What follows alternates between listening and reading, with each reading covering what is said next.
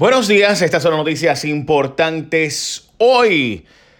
Bueno, gente, hoy es miércoles 11 de septiembre. Recordamos un día hoy eh, fatídico. Yo creo que todos recordamos dónde estábamos y qué hacíamos en el momento en que eh, se estrellaban ante la vista del mundo en el World Trade Center, en las dos torres gemelas, lo que fue uno de los momentos más tristes y duros de la historia de la humanidad. Y de hecho hasta en Irán marcharon a favor eh, de las víctimas de Estados Unidos y de lo que estaba padeciéndose. Pero bueno, ustedes saben todo lo que pasó posteriormente. Y la historia está escrita para leerla. Hoy, 11 de septiembre, recordamos a los que ya no están con nosotros y que muchos de ellos, dicho sea de paso, estaban buscando trabajo, muchos de ellos de origen puertorriqueño y demás. Que en paz descansen las víctimas del 11 de septiembre. Y vamos a noticias importantes de hoy. 11 de septiembre de 2019, Donald Trump quiere cambiar el impuesto a las foráneas.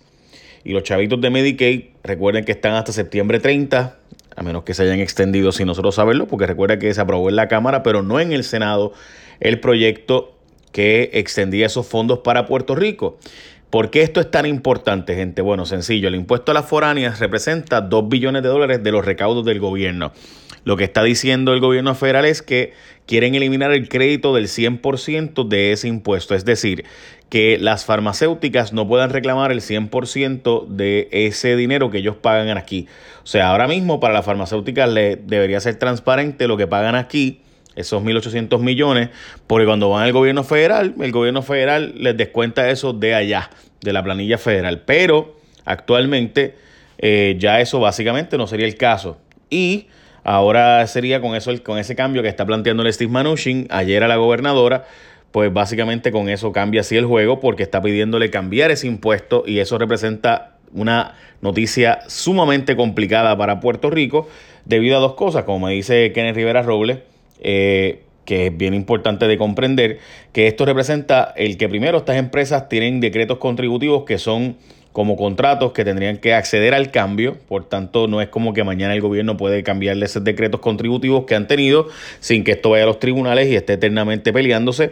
Y segundo, que el gobierno federal tendría que avalar ese crédito, pues si fue algo que el contribuyente accedió, se puede entender que no es obligatorio que pueda afectar el crédito. Así que estamos hablando de nuevo de eh, algo que es dramático para Puerto Rico. Y ayer la gobernadora dijo que todo estaba cool y que todo estaba chévere en las reuniones, pero José Delgado el Nuevo Día tira al medio lo que fue la solicitud dramática de este, eh, de este impuesto del 4% a las foráneas y a las farmacéuticas. De nuevo, recuerden que Puerto Rico tiene hasta el 30 de septiembre dinero de Medicaid y estamos todavía esperando qué va a pasar con eso y la verdadera razón del viaje, presumo yo que debe ser esa. Bueno, el fraude de Cobra es de los más altos en la historia de Estados Unidos y voy a explicar quién también debería estar siendo indagado, un ex gobernador de Puerto Rico, sobre estos asuntos de las empresas que vinieron de Estados Unidos acá. Pero antes, recuerden que la gente de Martins Barbecue tiene comida fresca hecha aquí, pollo asado de Puerto Rico y comida fresca hecha todos los días. La oferta es del cuarto de pollo con dos mini complementos, todo por $4.99, más obviamente las tiendas participantes. Así que tienen sobre 15 complementos para escoger. Puedes, por ejemplo, yuquitas, amarillitos, arroz, vegetales, lo que tú quieres con ese cuarto de pollo, todo eso por $4.99 en Martins Barbecue. Qué rico. Oye, por 4.99 un pollito ahí con unos vegetalitos para que hagas keto. ¿Viste? Ah, no hay excusa. Este. bueno, en fraude de cobra, de los más altos de la historia de Estados Unidos, como les decía, y lo interesante para mí de todo este asunto es que FEMA en Puerto Rico se reporta a la región 2 de Estados Unidos, ¿verdad? Así que eh, se dice que ella, Asha Tribu, la arrestada, obligaba a que Cobra fuera el único contratista y hacía que desde la gerencia y presupuesto federal, desde gerencia y presupuesto federal, se aguantaran dinero y decisiones para que Puerto Rico tuviera básicamente que escoger a la gente de Cobra. Y se debe decir, obviamente, que Donald Trump estaba vociferando de los malos manejos de fondos de Puerto Rico y resulta ser que la persona que envió el gobierno federal para Puerto Rico fue la que estaba en el traqueteo. By the way, Fluor que es una de las empresas también que llegó a Puerto Rico, tenía un contrato bien parecido y by the way, el cabildero de esa empresa era Luis Fortuño eh, y el contrato de él era bien parecido con Fluor, este, pero pues no, no eso no ha trascendido a los medios, solamente Cobra y Whitefish.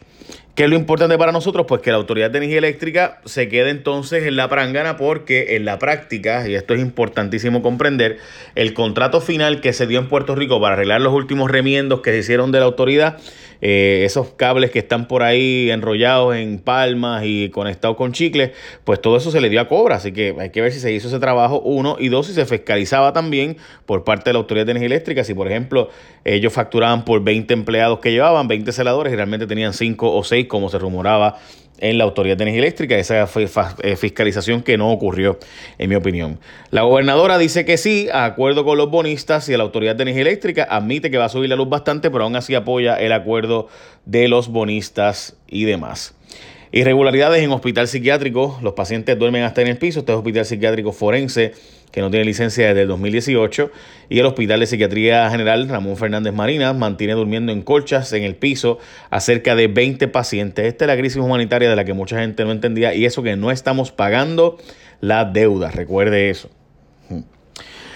Se defiende ex jefa de forenses, Beatriz Sayas prácticamente le echó la culpa a todo eh, al Departamento de Seguridad Pública por el atraso que hubo en la firma del contrato de los Safe Kits y que básicamente es la división legal de Seguridad Pública y no ella la que tuvo los atrasos, eh, que el asunto de eh, las tablillas y los marbetes por lo cual ella terminó siendo sacada de su puesto, pues que eso fue que confió en un subalterno para que éste hiciera las gestiones y aún así pues la gobernadora la sacó a ella y dice que no entiende por qué la sacan. Alegan irregularidades en la venta de café de Miaela, que podría haber un fraude. En la vista en la Cámara salieron a relucir presuntas irregularidades con el café llamado Miaela. Eh, supuestamente el café salió a la venta etiquetado como 100% puertorriqueño, pero aparentemente no lo es. Se alega que es 98% del extranjero y 2% puertorriqueño. Pero además el agricultor que hizo la propuesta para la venta de café pudo haber sido sobornado. En la vista se supo que un agrónoma que figuraba como enlace entre agricultor y la Asociación de Empleados del Gobierno le dijo que tenía que dar el 20% de las ventas a cambio del contrato. Esto es bien serio, así que pendiente. Aumentaron los deambulantes en Puerto Rico los dos huracanes Irma y María. Eh, estamos hablando en San Juan, Humacao, Loíza, Vega Baja y Ponce. Son lugares donde más personas sin hogar viven en Puerto Rico. Cerca de 2.535 personas viven deambulando en la isla. Denegaron la fianza, bajar la fianza a Jensen, se van a reducir datos sobre su vida, entre ellos pues que aparece con documentos como que gana 317 mil pesos, por otro lado que supuestamente no ganaba eso, bueno, en fin, todo un desastre, francamente eh, este joven no, eh, no, no, le pinta bien el futuro a Jensen eh, Medina, quien resulta ser pues que de nuevo decía que ganaba 6 mil a 7 mil pesos, pero su mamá decía que ganaba 3 mil, bueno, en fin desastrosa la vista de ayer para fines de su credibilidad eh, y demás, así que estamos pendientes de lo que pueda pasar en la eh, vista de hoy, que hoy desde las 9 de la mañana todos los canales van a tener una vista especial o más bien una cobertura especial sobre lo que esté ocurriendo dentro del tribunal ante la vista preliminar para el juicio. Como ustedes saben, ya ocurrió la vista para arresto, que es la regla 6, ahora es la vista para juicio. Eh, un juez tiene que decir si hay evidencia suficiente para poder encontrar más allá de todo razonable eventualmente en el juicio. O sea, si hay evidencia suficiente con una probabilidad. Eh, recuerden que la regla 6 es una posibilidad de que eh, puedan ser probados los cargos. Ahora hay una probabilidad de que puedan ser probados los cargos y entonces en el juicio es más allá de toda duda razonable. Básicamente esas son las noticias más importantes de hoy. Una noticia bien interesante en Metro sobre el tema de eh, NF Energía y la Autoridad de Energía Eléctrica el contrato, por eso lo hemos discutido muchas veces aquí, así que pues eh, básicamente pues la voy a dejar eh, ahí porque lo hemos discutido tantas veces que pues no es la idea. Eh, así que saludos a José Ortiz.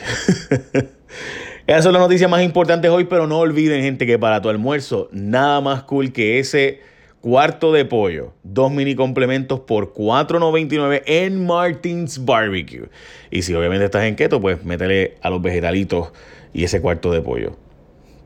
Si no, pues amarillito, tostoncito. Qué rico, yuquita. Buen provecho.